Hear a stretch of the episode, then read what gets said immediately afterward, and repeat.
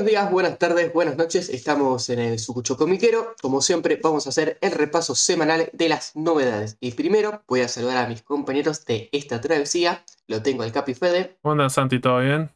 Muy bien. La, te- la tenemos a Ailencita desde Rosario. Es la travesía más larga de mi vida. este. ¿Cómo le va, gente? Muy bien. Y la tenemos a Ronnie desde la banda oriental del Uruguay. Se nos quedó Ronnie. Se nos quedó frisada Ronnie. Sí. Se nos quedó frisada Ronnie, pero está. Está. Y bueno, vamos. Ahí está. Ahí va, ahí va. Agarrame. Hola gente, Ahora se sí. colapsó mi internet. Muy bien, muy bien. Vamos a hacer repaso semanal del 29 de julio, del viernes, que hubo poco, pero lo poco que hubo fue bastante pedido. Bueno, ¿Qué? Como que ¿Qué, qué me hace el Bueno. montoncito? vamos, ¿Qué a, vamos a escucharlo y vamos a comentar a ver si era tan pedido, tan, tan excelente. Vamos a ver. PTO 3 para los pibes. ¿Vamos Dale. bien? Slam Dunk número 11. Mm. Y Nana 21, terminamos nada, chicos. Bueno, terminamos, es un pseudo. Alcanzaron a la edición japonesa. Quedó, quedó, quedó en stand-by. Nana. Pero ¿cuántos años hoy fue, estuvieron? Como 15 para publicarla, ¿no? Para que, que- para que queden en el tomo 21, sí, tuvieron un par de varios años. años. Después acá Pero no, fue- vamos, acá no vamos a llegar a la parte de ser el otaku cabeza, de pedirle a la autora que siga, que muera y, y siga publicando el manga. Pero sí, bueno. Eh, yo, yo, a ver, lo, lo del autor es raro porque salió ahora a anunciar que supuestamente no va a seguir. Cuando ya sabemos que ibas a anunciar eso, ¿para qué salís a hablar? Es medio raro lo de Japón eso, ¿o no? Creo, creo que tenía que ver porque en un momento había dicho que tal vez como lo iba a retomar y después dijo como que todavía seguía con problemas físicos y entonces estaba medio complicado como para seguir. Y, a- y aparte también hizo una exhibición de parada de esquí, se e ilustró nuevas imágenes, Mira, entonces es por eso- eso. Y la gente dijo como diciendo, bueno, rata, si hiciste tres dibujitos nuevos, ¿por qué no me haces un capítulo nuevo? Digo, así, yo qué sé. Perfecto. Ahora, pero, escu- pero, eh, ¿cerró por lo menos el arco o, o quedó ahí como muy Mm, cortado? no, lo deja ahí, tirado, por eso.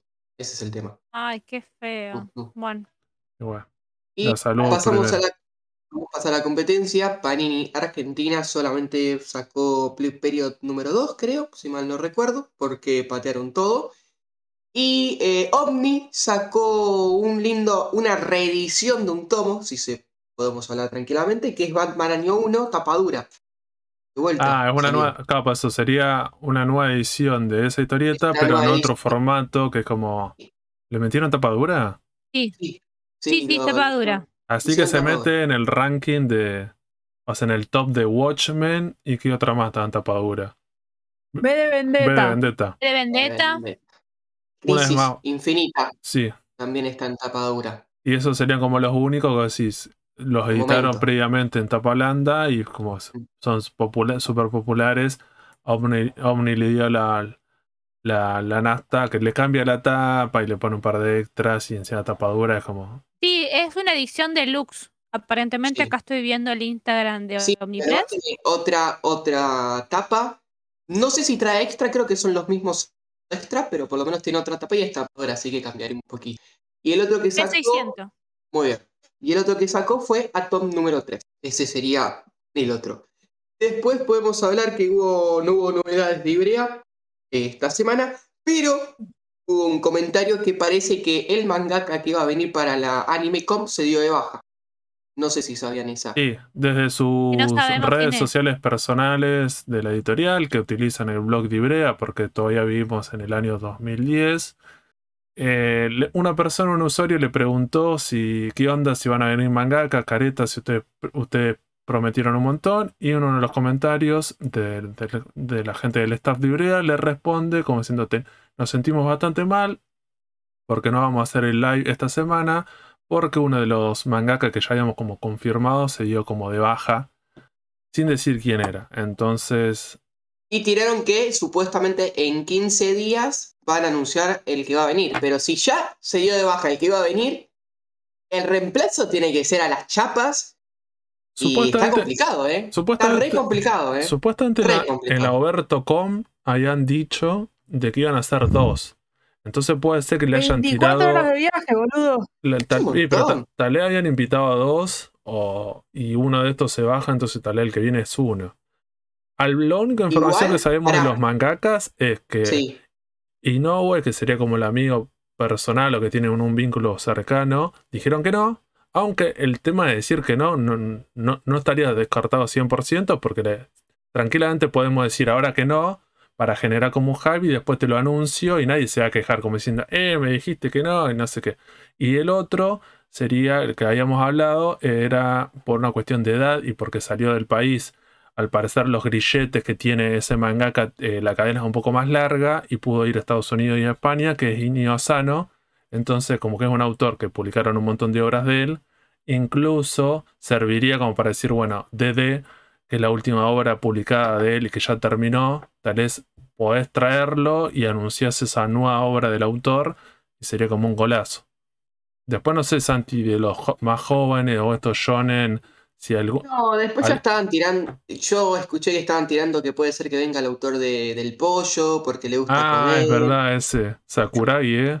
Ay, sí. Sí. Algunos bizarros tiraron que iba a venir la autora de Haikyuu o autor de Haikyuu, que nunca se mostró en la cara, pero supuestamente salió para un evento a Brasil. Y la Ah. tiraron por esa, nada más. No, el, el otro que había pensado tal vez Katsura. Eh, lo que tiene Katsura es que hay varias obras publicadas de él. Al ser un mangaka que no está casi en actividad, tendría tiempo como para hacer un viaje, porque no es que está publicando una obra y estaría trabajando. Pero, lo, pero bueno, ahí también me parece como la idea de Ice, que vendría en formato Kansenban o en edición de lujo.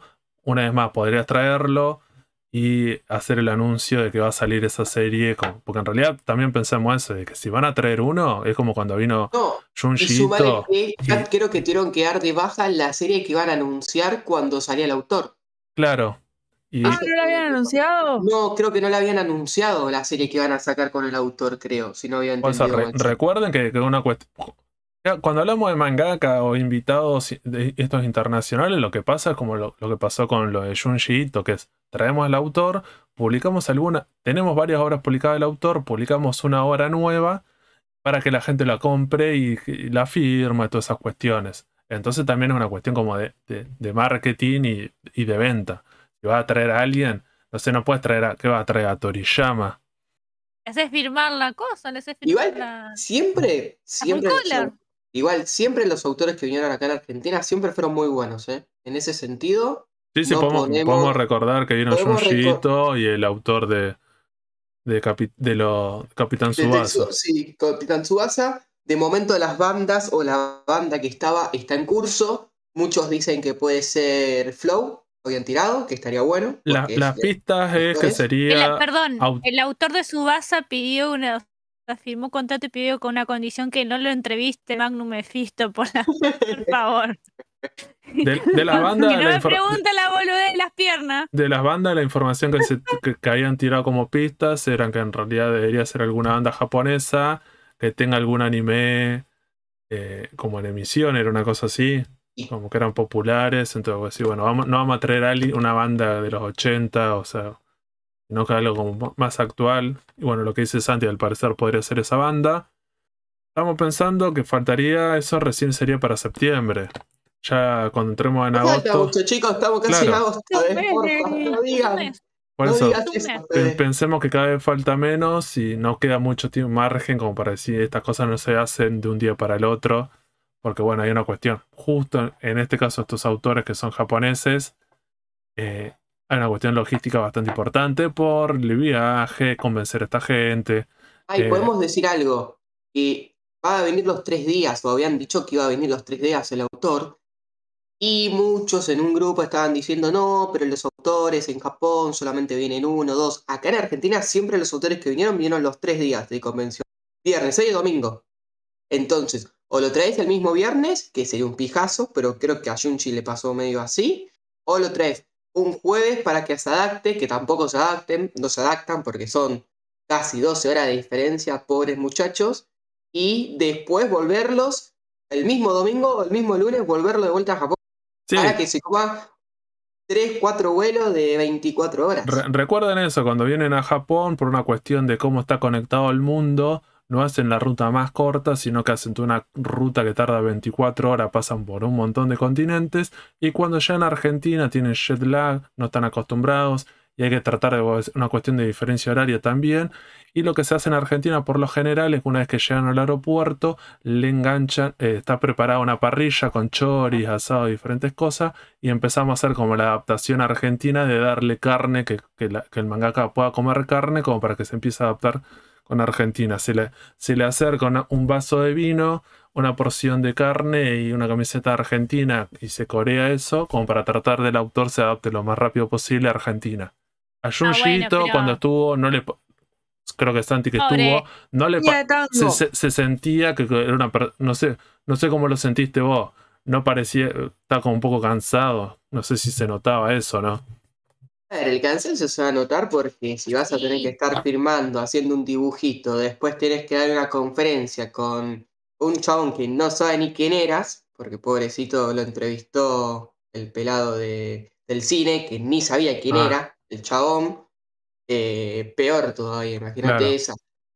No, Eh, pero yo- otra cosa, y me parece que más allá de que estar en una convención es súper cansador, me parece que el hecho de viajar de Japón a Argentina, que el viaje es un día literal, después cuando llegas acá estás durmiendo un día. Es así.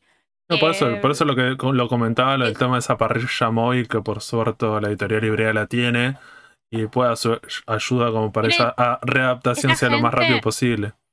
Esa gente tiene que venir acá, por llegar por lo menos el miércoles para poder dormir todo un día y recuperarse ya todo jueves y recién el viernes que esté bien, digamos, físicamente, porque es súper agotador. Pero Súper bueno, agotador. como para cerrar con esto, tiene que ver con las, cómo se manejan en el mundo japonés y las agendas súper apretadas de los autores y por lo general no tienen tanto tiempo, entonces de- deciden hacer estas cosas, se manejan de esta manera. Total, los mangakas du- duermen cuatro horas por día, así que no necesitarían tanto. Si vos decís necesita dormir, ¿cuánto? Tal vez si duerme cinco horas se recupera. No, pero a ver, yo creo que cuando vienen es porque ellos quieren salir de Japón, en ese sentido Sí, eso es bueno sí, y están predispuestos a que pasen estas cosas en cualquier parte del mundo y todo eso. Así que nada, Junchito ha estado muy bien acá. En, cuando he estado en Estados Unidos, en Estados Unidos hasta medio lo han visto borracho, en así que tan mal no la pasa el Junchi. Ya Eh, sí, con- ah, la- Yushito, yo ya hago el gatito, Sí, la el gatito, gatito, el la, gatito, la ay, lo- lo- sí. me dice Yushito y yo, Sí. así gatito. Sí. Así que en ese sentido no creo que, que- que- que esté tan mal. Pero bueno, vamos a ver a quién traen. Espero que la gente lo pueda disfrutar y que esté organizado. Que creo que la última vez estuvo bastante mal organizado. Con, cortó un combo no solamente por el tema de. Ibrea, Y, y es lo que dijo hubo- la. hubo- Sí, sí, y es lo que dijo la editorial, que habían aprendido sus errores, que los pudieron notar y que para este año lo iban a, como lo iban a modificar, que hubo varias cosas como mal organizadas y, y como que me- atentó un poco. Sí. Ya estoy de acuerdo con que me modificaste el, el lugar que es la rural. Ya con eso me ganaste. Me ganaste ya con eso. Pero necesitan un lugar especial. Más si es ah, como era Junji. Con Junjito quedó recontra corto cuando vino. Nadie se esperaba que sea tanto el boom cuando vino. Ni los de Ibrea, que mismo, mi- mismamente lo dijeron. Pero después hubo un descontrol con la gente de prensa que se coló a la sí, sí. firma Hic- Minus hicieron- válidos. minusválidos válidos con sí, con sus parejas, yendo a pasar primero para, para, para correr para el autógrafo. Y, y eso lo viví, chicos, porque yo estuve ahí. Yo me estuve desde las 5 de la mañana hasta las 11 de la tarde ¿Vos te habías alquilado una silla de rueda para, para pasar antes o no? No, no, no, ten- tenía mis dos piernas bien, por suerte, eh, sanas y salvas. Y tuve que- buena, Era buena. ¿Cómo, no, de no, ruedas, ahí ¿cómo va. vas a decir eso? Y después tuve que correr un, después tuve que correr un poquito en la entrada hasta llegar al stand Ibrea para conseguir el cupón de, de los 100 números Claro. en ese sentido. Sí, sí, por eso. Pero, Hasta ahora es especulación y bueno, la próxima, cuando ya tengamos este autor confirmado, solamente vamos a hablar de eso. Podemos hablar de algo que sí pasó, que es el live de otra editorial argentina que se llama Mercy Editorial, que lo hizo la semana pasada en el canal de Facebook Live, conducido por Mariano Cholaquian, el conductor de La Batea Podcast. Eh, tuvo un mano a mano con, con Germán Tolosa, el dueño Germán 2.0. Sí. Con el dueño de, de Editorial y la comiquería UIC, que tuvieron como una charla donde era, como un medio interactivo, que tenían tres licencias de tres mercados diferentes, y iban haciendo preguntas para que la gente, iban tirando pistas para que la gente adivinen estos tres anuncios. Anu- pasaron dos haciendo esa manera, esa metodología. El tercer anuncio, el conductor de esa entrevista se confunde y lo larga antes de que, que hagan eso, ¿sí? Haciendo como un homenaje, Que le ¿cierto? gusta El- la palabra tomo. el conductor, eh, de- haciendo un homenaje a, a su tan querido Leandro Berto, que en, la- en una transmisión de un live de, de Ibrea pasó lo mismo, que, se, que cuando estaban proyectando una, una imagen eh, no se dieron cuenta y pusieron una imagen que era como el próximo anuncio y se confundieron de esa manera. Algunos consideran que en realidad era, todo armado. Bueno, eh, Mariano Chelaquian quiso homenajear a su tan querido Leandro Berto, hizo lo mismo con el tercer anuncio que lo, lo quemó. Así Después que, en, en sí. ese live, Oberto dijo, Smider, manda a mandar a matar a los Rolling Stones. Pero señor, he dicho que lo haga. bien, vamos a hablar entonces de estas tres licencias. Una licencia de un autor argentino, la otra de mercado norteamericano. La incursión sería en el mercado norteamericano y una tercera licencia del mercado europeo. Podríamos arrancar entonces, según lo que tenemos acá, con una de Alcatena. Alcatena, el, Kika Alcatena, uno de los autores más prolíficos y más renombrados de Argentina, que está ha editado en casi todas las editoriales de Argentina. Merci consigue editar, eh, no sé si alguien quiere hablar de esta obra que se llama Dinastía Maldita, que sería unos relatos eh, ambientados en Japón. Eh, Sí. Esa sería como La característica. dibujo. Los dibujos, como siempre, Alcatena son prendido fuego. Creo que había salido originalmente en la, en la- en la revista Scorpio y por lo que dijo Germán Tolosa, sí. agregaron, acá creo que son como dos, dos revistas, dos, bueno, dos como dos historias. Y, y la otra cosa es que lo que él planteaba de que andaba circulando como una versión así como escaneada y esta sería como nuevamente escaneada con los originales, entonces va a tener mejor calidad y va a tener, va a estar publicado en Argentina eh, con, Y con un una buena edición.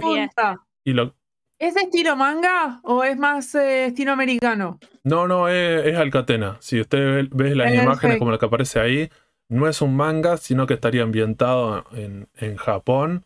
Entonces hay samurai y toda esa onda, pero no estás leyendo un manga, sino que estaría bueno. Es interesante eso. Tal vez engancha a la gente del manga en ese sentido. El dibujo es zarpado y como está ambientado en Japón, me parece que tal vez juega de esa manera. Más adelante, eh, una de las cosas que prometieron es que estas cosas las querían sacar este año. No, sé- no me acuerdo si estaban como cuándo iban a salir, pero bueno, está pensado como para Ah, que, salga, que salgan este año. Y lo que estaba planteando Germán era tratar de sacarlo para la crack. Recuerden que este, ah, este evento que eso, están eso es, eso es septiembre. Eso es Eh, septiembre. no, No, agosto. agosto. Casi- Agosto. Ahora agosto. Del 11 al 14 de agosto. no las tres La licencias. Sí, no las tres ¿La licencias, pero Ya, me parece que él quería. septiembre. No, no, en No, agosto. siempre fue agosto. Siempre fue agosto. Por eso la Over tocó en eh, septiembre, para no pisarse. No, bueno, creo que. Para no pisarse los 30 centímetros. No, bueno, son mercados diferentes lo que sea, pero bueno, pero pensá que quieran, no da para hacer dos eventos eh, el mismo mes, porque vos decís, se comparte el público. No es el mismo público, pero bueno, esto decir. Y sí, hay, No lo hay vas a gente hacer que justo consume la y consume también manga, así que. Bien. Entonces la primera, Dinastía Maltita de Alcatena y dos autores. Y porque en realidad como son dos, creo que dos o tres historias, entonces hay más de un guionista. El- Alcatena sería el dibujante. La segunda sería Ether de Matt Kind, Matt Kind y David Rubin, el español, el dibujante polémico, que siempre está bardeando a gente en Twitter, porque bueno, una persona, y en Facebook también utiliza las redes sociales, y una persona bastante temperamental y siempre anda como haciendo bastante lío. Eh, lo que tiene esta. Lo que tiene este lo que tiene esta historieta era tipo ciencia ficción los dibujos son muy zarpados me parece que como que un montón de gente realmente lo quería hay gente que había leído otras obras de los autores o de, este guionista y, y es MG, MT y otra más y eran súper recomendables. Me parece que también está bueno, si ven los dibujos de Ether, eh, son muy copados. Y me parece que la historia como Garpa creo que estaría bueno.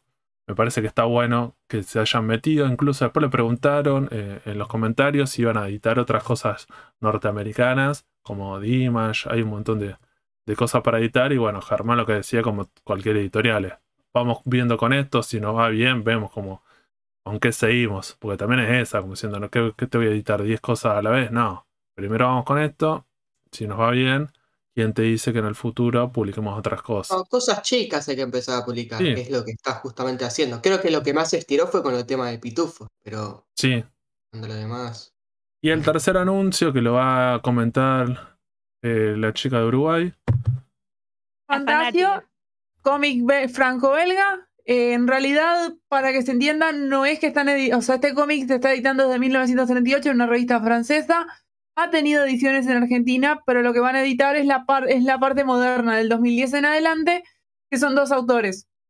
Ha tenido edición en Argentina hace muchos años, en los 80, las revistitas. Son como 50 tomos, lo que decía Germán, de, la etapa clásica que viene con, otro autor. Eh, piensa que esto es como el formato es franco-belga, con el formato europeo, que por lo general son 48 páginas a color, tienen estas características. Acá serían como el de los pitufos en el mismo tamaño, y también serán dos álbumes por tomo, y creo que en total son creo que cuatro tomos, cuatro álbumes lo que iban a... O ahora me confundo, no sé si eran ocho en total, iban a salir cuatro en Argentina. Le preguntaron si iba a editar lo anterior, lo, clásico. Germán dijo que estaba viendo, tal vez de todo eso, publicar solamente eh, algunos en, en particular, porque bueno, son como 50, tal vez te quedarían 25 tomos recopilatorios.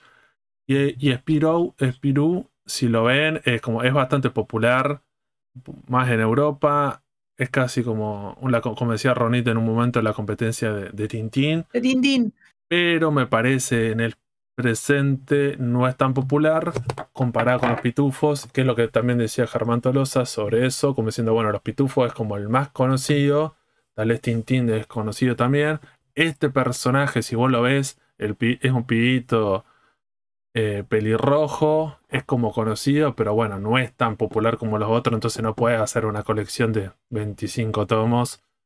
Entonces, tal vez lo que, iban a- lo que había prometido, tal vez iba le salía bien esto, es publicar algún tomo de alguna historia, pero no la colección Igual- completa. Si le sale bien, tiene la edición de los integrales. Hay integrales que eh, hacen una, una, hacen una compilación de los autores anteriores que pueden ir editando a futuro. O sea, eso, eso podría ser una posibilidad. Si que le va bien a esto, por ejemplo, yo esto le estoy reinteresada en comprarlo, lo voy a comprar. Sí, sí, A mí me interesan los tres, te sí, digo. a- a mí me interesan también la- las tres, me parece que están buenos. Por lo general las ediciones de las cosas que ha sacado Merci tiene buena calidad, están bastante cuidadas, a diferencia tal vez de otras editoriales que son un poco más desprolijas en ese sentido. Eh, eh, siempre Sí. se celebra que se editen estas cosas del mercado europeo o el mercado norteamericano, que serían no tan popular o, o no lo más mainstream. Me parece que está Pero bueno. bien hechas. Sí, bien hechas y, y también lo, para cerrar con esa con ese live, lo último que dijeron, que bueno, iban a salir ya como nuevo tomo de los pitufos, me parece que de la colección clásica, y después van a hacer, eh, la idea tal vez intercalar los pitufos junto con los de Pirú, sacar uno y uno, viste como hacen, no sé, con Ranma y Nuyasha, a sacar uno y uno, pero bueno, o tal vez en algún momento sacar los dos a la vez, nuevamente lo que decía Germán, que hay una cuestión de costos, una cuestión de cómo va a ser recibido por el público y que estamos en una situación del, del- del- del país bastante complicada, entonces tampoco puedes arriesgar y sacar tantas cosas. Hay que decir una cosa también. Lo, por ejemplo, a- el azul es un color cálido y eh, Borgia, la verdad que son. eh, La edición es impecable. Impecable, es precioso por donde lo veas, súper cuidada. No es una, no es un cómic, eh, no son cómics que tengan sobrecubierta, pero tienen solamente solapa. Pero la verdad que la calidad 10 puntos. No hay nada que reprocharle a Merci en ese sentido, así que nada. eh, yo la verdad que a mí me re gustaron. Me parece que están apuntando también para algo. Obviamente que ellos van, digamos, tienen, digamos, eh, le gusta mucho eso, esa, eh, esa pata de lo que es este lo, lo europeo, pero me parece que están apostando también, bueno, por el cómic norteamericano, pero algo, algo distinto, algo diferente a lo que todos conocemos y también un poco por lo nacional, así que la verdad. Lo último con esto, Claro. uno de los, de los que estaban participando le preguntó sobre eh, las licencias manga. ¿Qué onda con eso? Que en algún momento, cuando le habían hecho una entrevista a Germán, él había prometido que su intención era, le, le- interesaban varias, varios mangas como para publicar. En este live lo que, lo que dijo es que cuando habló con los japoneses, dijo que a diferencia de los europeos, los yankees, que son mucho más fácil de decir, bueno, me interesa esta licencia, te dicen cuánto sale y arreglas de una manera más fácil, te atienden, te responden. Intentó hablar con algunos, con algunas editoriales japonesas y dijo que el trato, según él, fue un destrato, que fue, no, no fue tan fácil poder hablar con esta gente. Entonces, en este momento él decía que no, que prefería seguir editando cosas con editoriales que le interesa trabajar y que se publiquen cosas en este país. Sabemos la tradición y las características que tienen los japoneses, con sus reglas no tan claras del tema que si querés editar un manga, antes tenés que haber editado un manga y algunas otras cosas. Como diciendo, bueno, tal vez lo que le están pidiendo, o pensando como diciendo, bueno, es una editorial nueva, cuando tenga un par de años más, vemos qué onda, pero bueno, en este momento lo que decía Germán no lo descartaba 100% editar un manga en el futuro. Él tenía varias obras que le interesaba editar. En este momento dice que prefiere utilizar su energía y sus ganas en editar estas cosas. A futuro seguramente le, le puede hacer que, que salga alguna cosa de Mercy. Y acá con esto terminamos entonces las novedades. Después de cine y espectáculos, Ronnie dijo que no pasó nada, que están todos remuertos. No, porque en realidad entre esta semana y la que viene es cuando arrancan, arrancan las series. Entonces están en, estamos en temporada de inicio de cosas. Por eso todavía no hay nada. Por ejemplo, Locan Todavía- en dos semanas. El Caballero Zodíaco es hoy, pero más tarde. Ya sé que es una porquería, pero bueno. O sea, como que están en- por empezar la temporada. Por eso no, no ha habido novedades. Bien, entonces ahora vamos a las recomendaciones y lecturas. Lo que estuvimos leyendo la última semana, que lo- nos pareció que estaba bueno poder comentarlo. Arranquemos con Santi. ¿Qué te compraste que estuviste leyendo esta última semana, Santi? Eh, Esta semana me compré un tomo import de, de afuera, eh, cagando a lo nacional popular, El como digo siempre. Eh, me terminé comprando el tomo de Last Ronin de las Tortugas Ninjas, donde abarca. A ver, es simple. hay, eh, están todas, están casi todas las tortugas muertas, solo una. Y esa tortuga quiere como revivirlas o hacerle la venganza de, de las demás. Entonces vos tenés que descubrir cuál es la tortuga ninja que queda viva, porque al principio no te muestran, ya que no tienen, ninguna tiene el antifaz que lo caracteriza entre rojo, verde y azul. Así que eso estaba leyendo, eh, una edición muy linda de Estados Unidos, tapa dura, eh, que termina ahí, pero como todas las cosas que va bien, parece que va a tener una continuación eh, en el espacio-tiempo, así que nada, eso fue lo que estuve leyendo en Es una miniserie de cinco números publicada por IDW Sí, en De octubre. cinco- Ah, bastante nuevo, del Es 2020. nueva, es- es- por eso te digo, es, es muy reciente en sí lo que leer.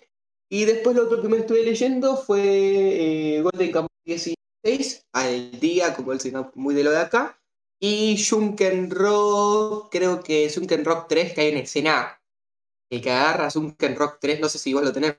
No, no. No, no, no, no. Me, me chocaba un poco el tema de los dibujos. ¿Esta escena tiene que ver con contenido explícito? ¿Voltaje erótico? ¿O, o es por violencia? No, de voltaje erótico. eso Ah, tengo- Me, inter- No, me no, interesa, no. diría Manija. Claro, pero manija. Claro, pero manija. Y así Eh. que nada, de momento eso. Bien, ahí Santi va a buscar esa escena que la tiene, nos va a mostrar a, a los integrantes del podcast que la tiene, la, más. Sí, la sí, tiene sí, marcada con un, con un, po- con un No, no marca llega página. Hostit. Sí, con No un post llega la tiene marcada. Incluso ya estuve preguntando en algunas imprentas si esa página la puede ampliar en un formato A3, creo que es, como para hacerla póster y pegarla en su. Porque tiene como las mejores escenas de algunos mangas, le, tiene un proyecto de hacer eso, de pegarlo en su pared. y me parece que esta escena, eh, según Santi, es como que estaría. es digna de, de- de su pared. Está tremenda la que tiene, pero Claro. bueno. Bien, pasemos mientras Santi está buscando eso, pasemos a lo que estuvo leyendo. Ahí la tenemos. Ahí va. A ver, acercando, veo, no Sí, alcanzo. sí, es muy manija. Es muy Sí, manija. Muy manija. Para la gente Sí, que no sí, está sí. viendo, podemos describir qué sería, que es una página doble donde el autor agarra un personaje femenino y un personaje le Lo estaría, como le, le le estaría bajando el pantalón. Su- seguramente súper justificado para la trama. Y esa no era la peor. Esta, esta era la peor. Ok. Ah, bien, y otra página que está como sí, sí, una sí. viñeta media página donde ese personaje siguen pasando cosas Está como practicando pornografía por el agujero de atrás. Muy, muy explícito esto, chicos. Muchísimo. ¿Súper justificado en la, en la historia y en la trama o es como medio... No, salta eh, como de a ver, nada que para ver? que es un Ken Rock, que es un cabo de risa con porno, sí, pero. No, Es no es que aporta algo así fundamental. No, si- no, si no no, está- no, no, no. No, no entendía No. nada. No, pero yo creo que. Según Diego. Labra es como bien Ibrea todo esto. Mm. Bien, bien. Sí, Los orígenes de Ibrea. pero bien ahí por la gente que lo está consumiendo, Santi. Bien ahí por hacer esa aclaración. Como si- pensemos que es una demografía Seinen, está pensado por un público adulto, entonces bueno, tiene algunas, No, algunas esto sí, esto ya es un público mayor. No, por, no por la complejidad de la historia que no voy a decir, bueno, hay que poner si no lo voy a entender. Acá también. Claro. Porque una de las Ah, características. Una de las características que tiene justo el, el autor, el, el dibujante, es que dibuja cuerpos femeninos eh, bastante como cosificados y bueno, era como todo lo que no te daba la Doctor Stone, acá te, te lo estarían dando. Que la gente estaba tan como emocionada que quería que llegue, que supuestamente este tipo de obras eh, hacían madurar el mercado y lo, lo- lo expandían y éramos mejores personas y mejor A mercado. ver, lo que pasa es que Mejores personas, sobre todo. acá justamente lo que pasa con Sunken Rock está medio justificado que muestre todas estas escenas porque es el tema de que eh, son triadas, que en el sentido, esta triada en particular quiere ah, como abolir toda la parte de zona roja, entonces por eso se encuentran con muchas prostitutas y todo eso, así que Ah, bien. Eso Ah, se ah, o, sea, tanto. o sea que muestran todo eso, pero como para Cierto tratar es, de. eh, y cierto es el meme de Wanda Nara. Claro. Así que nada, pero eso fue lo que yo estuve leyendo. menos. Bien. Pasemos entonces a Aileen, que leyó algunas cosas.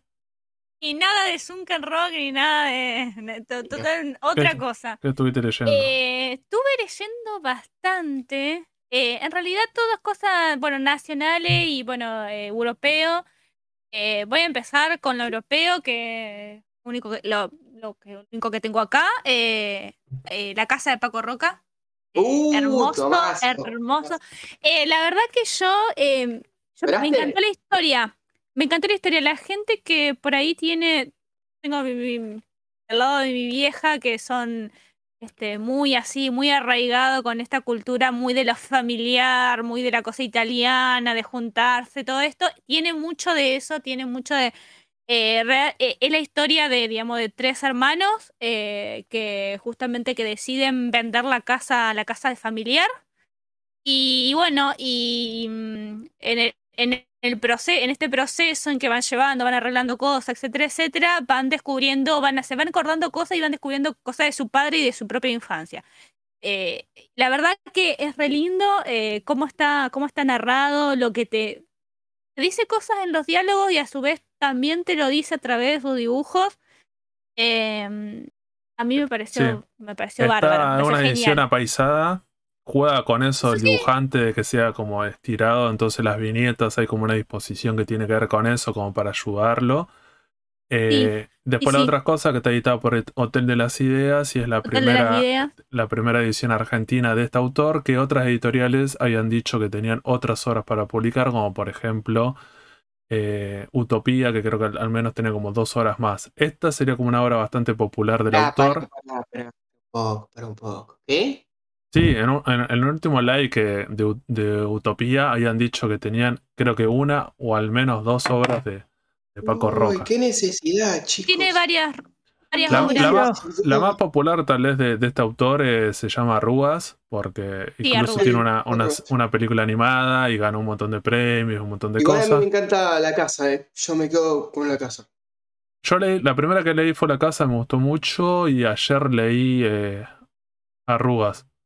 Y Arrugas te destruye. Arrugas está, o sea, es un par de, de ancianos en un, en una casa, en un asilo, en un retiro de ancianos y gente que todos tienen problemas de Alzheimer, todos problemas bastante Ah. graves. Y es como te. Nada, se va el carajo. Es como mucho. Había una película, había tipo una Ah, película tirando a documental chileno que estaba en Netflix en su momento, muy a ese estilo, muy similar. Este, también se desarrollaron eh, eh, no me puedo acordar el nombre en este momento, pero la verdad que es conmovedora, te llorás todo. Sí, no, por eso. sí, esta, creo esta- que va por ese lado. esta rúa es así. Después al final, Sí, yo qué sé. por ese ahí lado. él explica que tiene que ver con su familia, con, creo que con la madre, que le había pasado algo. Se hizo un montón de, de, de- recopilar información sobre un cómo funcionan estos lugares, con enfermeros, con gente, con familiares que tienen diferentes eh, familiares con algún tipo de problema. La verdad yo que sé. sí, son lindos, son lindos, pero obviamente uno tiene que estar preparado emocionalmente para o sea, ser consciente de que leer eso implica, digamos, un compromiso emocional que a veces, Sí. qué sé No, yo, y- llega a un punto que la historieta- cansado Volviendo bueno. a la casa, lo, lo que habría que rescatar es eso, que Hotel de las Ideas, una editorial argentina, apueste con este tipo de material que está súper bueno y por lo que han dicho, al parecer le ha ido bastante bien a esa edición de, de la casa, se ha vendido bastante. Eso siempre es como importante porque pueden llegar otras obras del autor y me parece que está bueno leer este tipo de historieta como siempre. Está bueno leer otras cosas. Me parece que está bueno y, y en, y en este caso este tipo de historieta europea es como garpa un montón. Acá traigo también otra, otra, mm, otra, eh, otra edición de Hotel de las Ideas. Eh, también tengo bastante variado el contenido. Eh, ah, bueno, esta particularmente te está yendo muy bien Hotel de las Ideas. Están sacando cosas muy lindas. Sí. Las ediciones también son, son, están muy buenas. Esta es Turba, de Lauri Fernández. Memorias, Turba, Memorias de Malvinas. es una que- especie de. Que la, le- que la compré Ah, todavía no la leí. Esto No, no, que no, no. trajeron ahora para la Montevideo Comic. Trajeron todo eso para vender. Sí, sí, sí, es eh, salidita de ahora, de, esto, de, de este tiempito. Eh, acá salió hace poquito. Eh, es en realidad, eh, Lauri Fernández es una, este, eh, trabaja, digamos, eh, es eh, profesora, trabaja en la universidad y aparte es historietista. Ella y hace, digamos, hizo un, un trabajo muy lindo en el cual justamente ella había hecho, este, había ganado una, ganó una beca, digamos, para viajar a, Europa, porque en realidad lo que, para hacer esta investigación, en realidad lo que ella cuenta y lo que hace es una especie de, eh, una especie de documental, un trabajo documental, eh, es como a modo de novela gráfica, ¿no? Y lo que relata es eh, va contando los distintos, este, distintas, eh, retoma distintos, eh, eh, ¿cómo se dice? Em, distintas, eh, no opiniones, distintas vivencias de distintas personas que fueron parte o que formaron parte de lo que es, digamos, el, eh, la historia de Malvinas, el relato de Malvinas. Es el conflicto de Malina. habla con excombatientes, ¿eh? Sí, sí, es sobre el conflicto de Malina. Lo que me- yo por lo que el leí, en- conflicto de Malvinas. lo, le- lo que leí la digamos, yo sinopsis. digo que- relato, el relato de Malvinas respecto, digamos, a cómo lo vi, o sea, depende de distintas, porque se ve de distintas ópticas, o sea, lo- e- es, lo más interesante de ella que toma eh, la- las vivencias tanto de excombatientes de Malvinas argentinos, excombatientes de Malvinas ingleses, em, de, este, de distinta- distintas personas, de investigadores también, de familiares de, de excombatientes Malvinas desaparecidos en Malvinas. eh, y, y va, y va contando un poco este, que vivieron, cómo ayudaron, cómo intervinieron. La verdad que eh, es, es hermoso. Es distinto, por ejemplo, hay muchos relatos de, eh, Malvinas, sobre todo en lo que es historieta nacional. Tenemos Tota Frita de Polenta, está el, de Malvinas, el, el que es Los Tres Tomitos. Eh, pero este, digamos, lo que cuenta es justamente, habla sobre este, las vivencias de cada uno y cada uno desde qué punto de vista lo, lo vivió y lo que le pasó con eso. Eh, la verdad, súper, súper recomendable. yo lo compré y me pareció sí. interesante por eso, porque me parecía que con el tema de la cuestión Malina y la guerra de Malina, justo en Argentina tenemos una versión histórica tradicional, bastante patriótica y bastante triunfalista de la guerra, donde siempre aparece como la óptica de los militares son malos, Mm. los soldados que fueron a participar son todos héroes y son todos inocentes, y que eso es una gesta, y que esto es como súper copado, y que nosotros somos las víctimas, y hay que reclamar un montón de cosas, y que la memoria de estas personas son como una verdad absoluta. Entonces me parecía que estaba interesante ya el haber tomado para hacer este relato eh, la versión o, o el testimonio de los ingleses, que por lo general Sí. en la escuela, cuando se, hace- se habla sobre Malvina o a nivel estatal, hay veces toda esa parte como solamente queda bastante como blanco y negro, y de los ingleses solamente como ellos son, no tienen derechos, hicieron esa guerra, están ocupándola, y nunca se ve del otro lado como para tratar de entender como diciendo, bueno, se entiende el tema del reclamo de Malvinas, el territorio, la soberanía, lo que sea, pero está bueno poder problematizar sobre eso y entender la otra parte, no para justificarla, pero entender que Sí. la otra parte también, pensemos en los soldados que fueron a participar o pensemos en ese conflicto en ese momento, que hay un montón de gente que no estaba de acuerdo porque el gobierno de turno era neoliberal, Margaret Thatcher y todas esas cosas, y era una guerra, como cualquier guerra, hay un montón de gente... Una de que- las cosas, Sí, una de las cosas que, que destaca eh, en una de los, digamos, de los, de los, eh, em, de las entrevistas que se hicieron a excombatientes ingleses es lo que ellos dicen que ellos ganaron la guerra, pero eso a ellos les costó derechos laborales y muchísimas cosas ganadas por, eh, justamente porque Margaret Thatcher tomó ese triunfo para aprovecharlo y para cercenar derechos. O sea que ellos ganaron la guerra, pero a su vez perdieron en su propio país. Sí, digamos que, ambos- que gobiernos y- utilizaron la guerra como se utiliza una guerra cuando un gobierno está debilitado y no es, eh, no es popular. El gobierno, cuando nosotros siempre hablamos del gobierno argentino, que en ese momento era una dictadura, lo hace con ese objetivo claramente, era si ganamos esa guerra, nos vamos a poder quedar en el poder, vamos a estar legitimados y apoyados por la gente, no le salió y por eso después, por eso y otros motivos, terminaron dejando el poder. En el caso de Margaret Thatcher pasa exactamente lo mismo, es onda, me meto en esta guerra,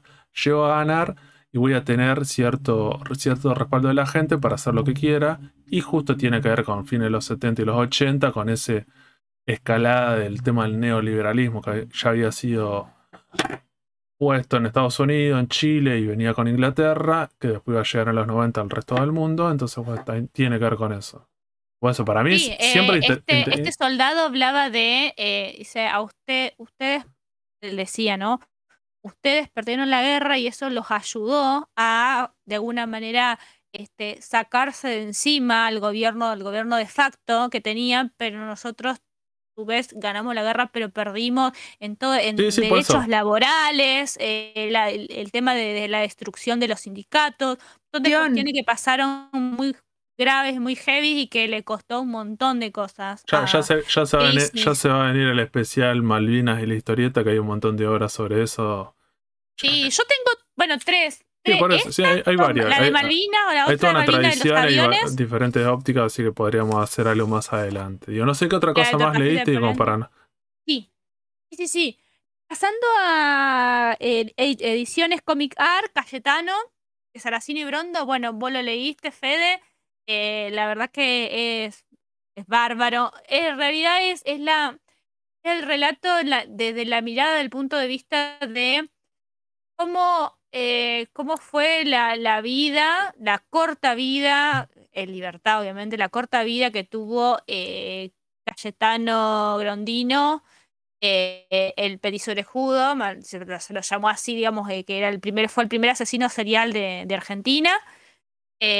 y habla, digamos, de cómo, de, cómo fue prácticamente, o sea, entre mucha gente también él fue víctima, digamos, de, de, de lo que fue em, principio del siglo XX, el tema de eh, la, eh, la, la, la inmigración europea, cómo trataba a la gente, la, este, la, eh, los- los- el tema de la pobreza, el llegar acá, no tener nada, el tema de los conventillos. Sí, sí, Eh, todo un tema que tiene que ver con la con la- el proyecto inmigratorio de Sarmiento y Alberdi en el siglo XIX, que estaban pensando con que vengan gente de Europa o Estados Unidos, de algunos países que era Francia, Inglaterra y Estados Unidos, como los países o Alemania, y los que llegaron eran gente pobre de España y Francia y, Italia. Sí. En este caso, el padre de este, de este personaje era italiano. Entonces vinieron con gente bastante exclu- excluida, desconociendo el idioma, sin una formación, sin un oficio, y cuando vinieron a Argentina lo que le habían prometido, que era trabajo y casa, no lo cumplieron. Eso fue más que nada del siglo XIX, pero para el siglo XX o este primer siglo, al principio del siglo XX, donde se desarrolla esta historia, se ve todas estas cuestiones, como diciendo, bueno, quedaron bastante desamparados y era como diciendo, bueno, Sí, y creo que en el personaje... transformación sí, económica y social eh, muy grande para un, digamos, para un régimen conservador de la época, el principio, fines del siglo XIX, principio del siglo XX. Había mucha, mucha pobreza, mucho, mucho delito, mucha la, la marginación que todo esto Sí, conlleva sí, y es y como que normalizaba Aires- toda esa situación. Sí, sí, digamos de Buenos Aires, al principio del siglo XX tenía esas características, había asesinos, él y otros asesinos seriales, había bastante delincuencia, era bastante peligroso, hay un montón de casos sobre esos, eh, y este personaje está en ese contexto, me parece que lo que aborda de esa manera, no, no- lo justifica por el contexto, No. pero trata de problematizarlo y comprender por qué esta persona hace estas cosas, que una de las cosas tiene que ver con el tema de su padre, esa marginación que tiene, y por el tema que los padres están todo el día trabajando y él, al igual que un montón de chicos, están todo el día en la calle, viviendo en la calle, porque en estos conventillos ni siquiera pueden estar. Y en esa calle él se cruza con un montón de cosas que se sugieren, que, que es delincuencia, prostitución, mucho el tema del el alcohol y el consumo para evadir esta realidad y, y todas estas cosas le terminan impactando de manera negativa. Nuevamente, no es para justificar como diciendo, bueno, por culpa de, de de esta sociedad, No, no. pero No, para eh, tratar de se- comprenderlo. Y lo que se dice es que básicamente no se, no se tomó el punto de vista del petiso del judo como, o sea, justamente petiso del judo eh, igual asesino serial. No es la historia del asesino serial, sino la historia de la persona detrás de, de- de ese monstruo que, que fue tampoco, tampoco es entenderlo como dice Fede, porque en realidad uno no sabe si realmente eh, eh, eh, la persona se transformó en eso. Nosotros creemos que un poco sí, este, debido a este contexto y de todo lo que estamos hablando, o si realmente de- de- desde su origen tenía un sí. origen malvado, por así decirlo. Eso es como Juega que- con esas dos cosas. Y, y lo último, para cerrar con eso, me parece también tiene que ver con el tema de los testimonios policiales que hay. Cuando le preguntan, cuando él termina en una de las cárceles, le hacen unos- unas entrevistas que eso después son publicados y esa información la toman en esta historieta. Cuando le preguntan sobre su formación, él dice que no sabe leer ni escribir. Cuando le preguntan por qué mata gente, él dice porque sí, porque le gusta. Entonces me parece que eso también es interesante, ese tipo de criminal que lo hace y no tiene un sentido. Es como el bat, es el, Sí, sí, es el Joker de- cuestiones, digamos, de la de cuestiones que entran ya, digamos, en la esfera de lo que es la salud mental en Argentina en general, de Sí, que por eso. no, no son políticas de Estado que se trabajan en realidad porque a nadie le importa. na- En realidad eh, eh, es una realidad. eh, los locos ni los presos generalmente les importan y, y ni interesa sus votos. Los los locos no votan. Entonces, por ende, nunca se trata, digamos, de manera seria, de manera integral este tipo de problemática. Porque si una persona te dice que le gusta, que le gusta matar y ahí hay algún problema que habría que trabajar con esa persona. Eh, bueno, nada, eh, es un poco la criminalización de las enfermedades mentales también, toda una cuestión es así. Hay un montón de aristas para analizar de esto. Bien. Pero bueno, sigamos, porque te di un montón de cosas. Otra de las que me leí Bueno, va, fue pueden nombrar que una vez más y quedarán para el próximo programa. Último, lo último. Dale, la última. Eh, ganadora de los premios Cinder, eh, Mano- eh, Dolores Alcatena, Manos Horribles. Eh, ahora ya encargué el próximo que está sacando, que, que va a sacar. Eh, este, la verdad, este cómic, la verdad que es precioso. A mí me gustó muchísimo, me gustó el enfoque, la mirada, cómo utilizó los dinosaurios para, para contar una historia que tiene que ver una, una historia como diría que de familia toma, digamos, justamente los, eh, eh, lemures, que digamos como, como personajes. Eh, el, el protagonista es uno que se llama Raro, que vive con su familia y que ellos, digamos, identifican a los, eh, a los este, dinosaurios como dioses y un día conoce a uno que se llama, uno nuevo que se llama Manos Horribles y quedó como embelesado con ese dinosaurio. Y le van pasando, a través de la historia le van pasando cosas, eh, una especie de, tiene una especie de como, entra como en estados de trance y ve cosas del futuro, qué sé yo, que tienen, un, eh, o sea, no voy a decir todo porque si no estoy spoileando demasiado. Em, pero básicamente, justamente, la historia se desarrolla que él sigue o, le hace caso o, hace caso a sus instintos y a- a- arrastra, se arra- arrastra a su familia, después lo ar- arrastra a él, digamos, a, a, descubrir, entre comillas, la verdad de todo esto, qué, le quiere, qué quieren decir esos mensajes que le llegan a él y bueno.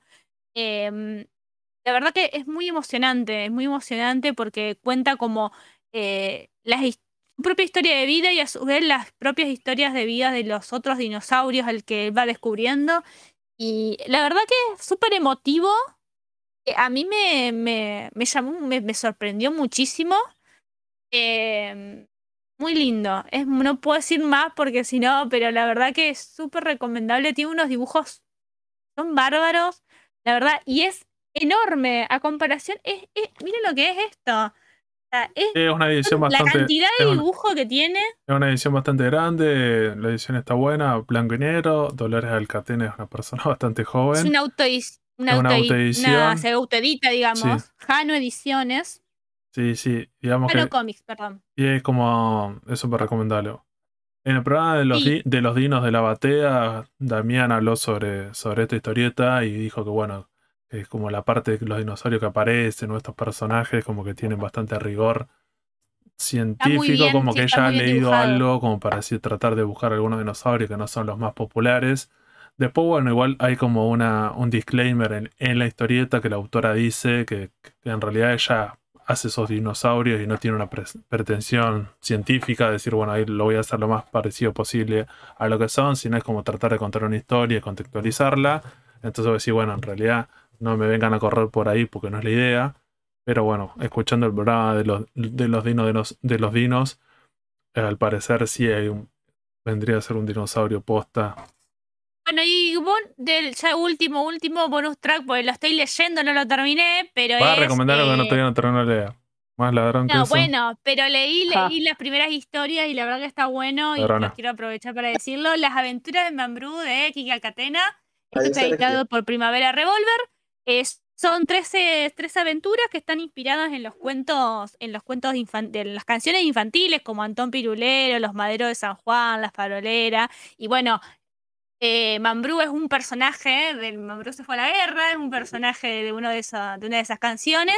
Y la verdad que increíble, pero realmente increíble cómo usan los personajes las canciones para contar otras historias. Yo, lo que más, por ahí lo que recuerdo ahora es la de los maderos.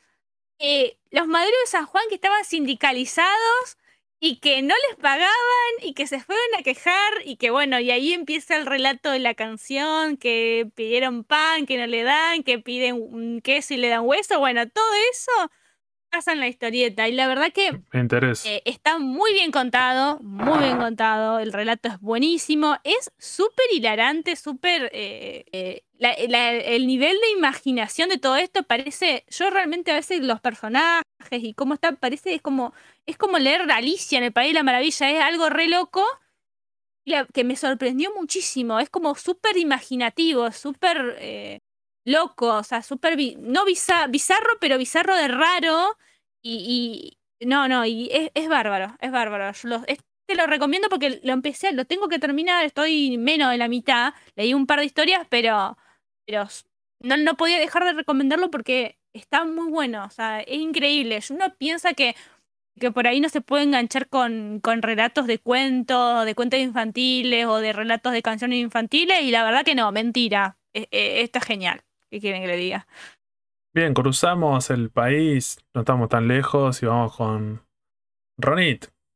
¿Qué estuviste ahí voy. leyendo? Yo, en la verdad, no estuve leyendo tanto como Ailén porque la verdad no he tenido mucho tiempo, pero vengo a recomendar lo que el libro que vino gratis de la Montevideo Comics, que son las historias de Pedro Cano. Pedro Cano es un autor uruguayo que aún sigue editando cómics, pero no con la regularidad que lo hacía antes. Su gran, su gran producción fue entre los 70 y los 80. Incluso está muy bueno el libro porque tiene una mini bibliografía al, inicio que te explica de cuáles fueron sus influencias.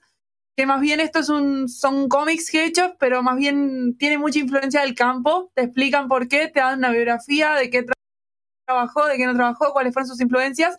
Y después vienen como vienen varios cómics que en los cuales va mostrando cómo evoluciona su estilo. Incluso los últimos, me acuerdo haberlos visto porque eran muchas revistas infantiles que yo leía cuando era niña, porque eran informativas infantiles a la vez. Y también encontré algo que me, me, resultó recontra interesante, aparte de la influencia del campo en todas las historias, que estaba muy bueno. Encontré que tiene una de las historias que compilaron, se llama El viejo Vizcacha, Sí, es una, para que no entiendas, una interpretación en cómic del, del, del, libro del viejo Vizcacha, del Regreso al Martín Fierro, del poema.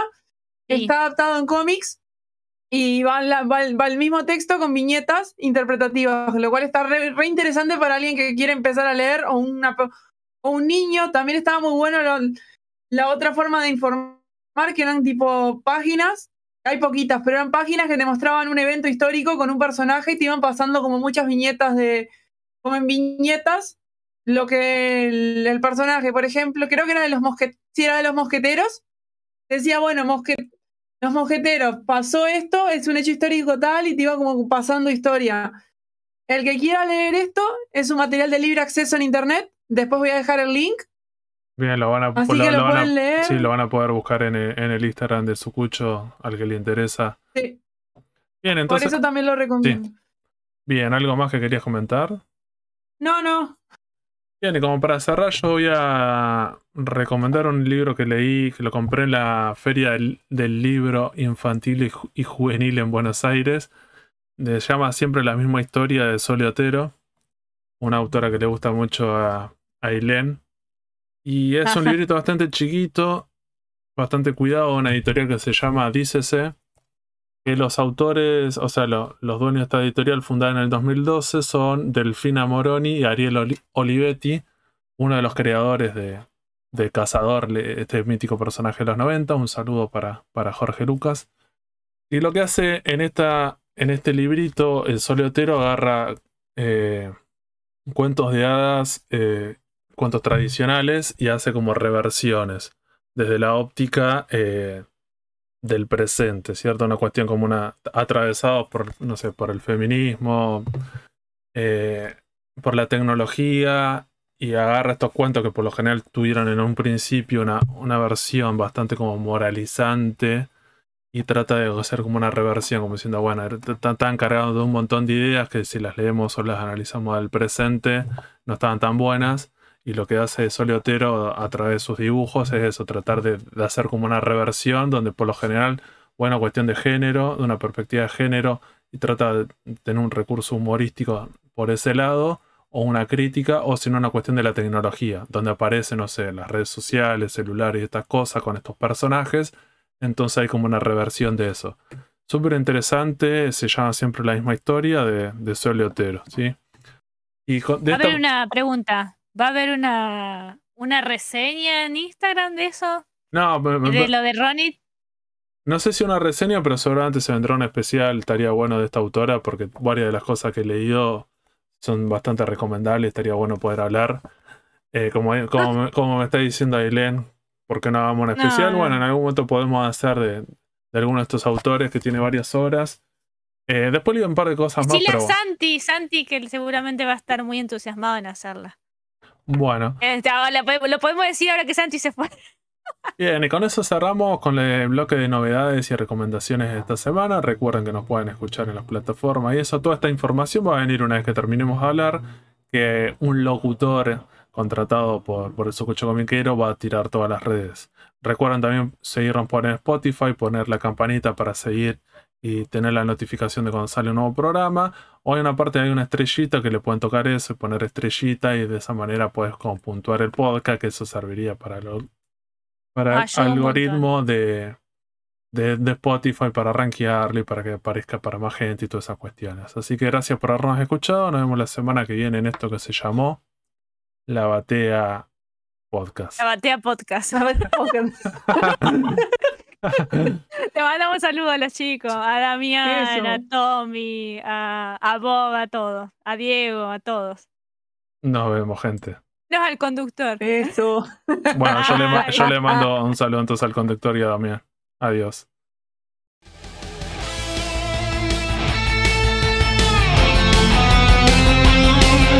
Seguinos en Instagram y Facebook como el Sucucho Comiquero. Y escuchanos en Spotify, Google Podcast, Anchor y otras plataformas de podcast. El Sucucho Comiquero.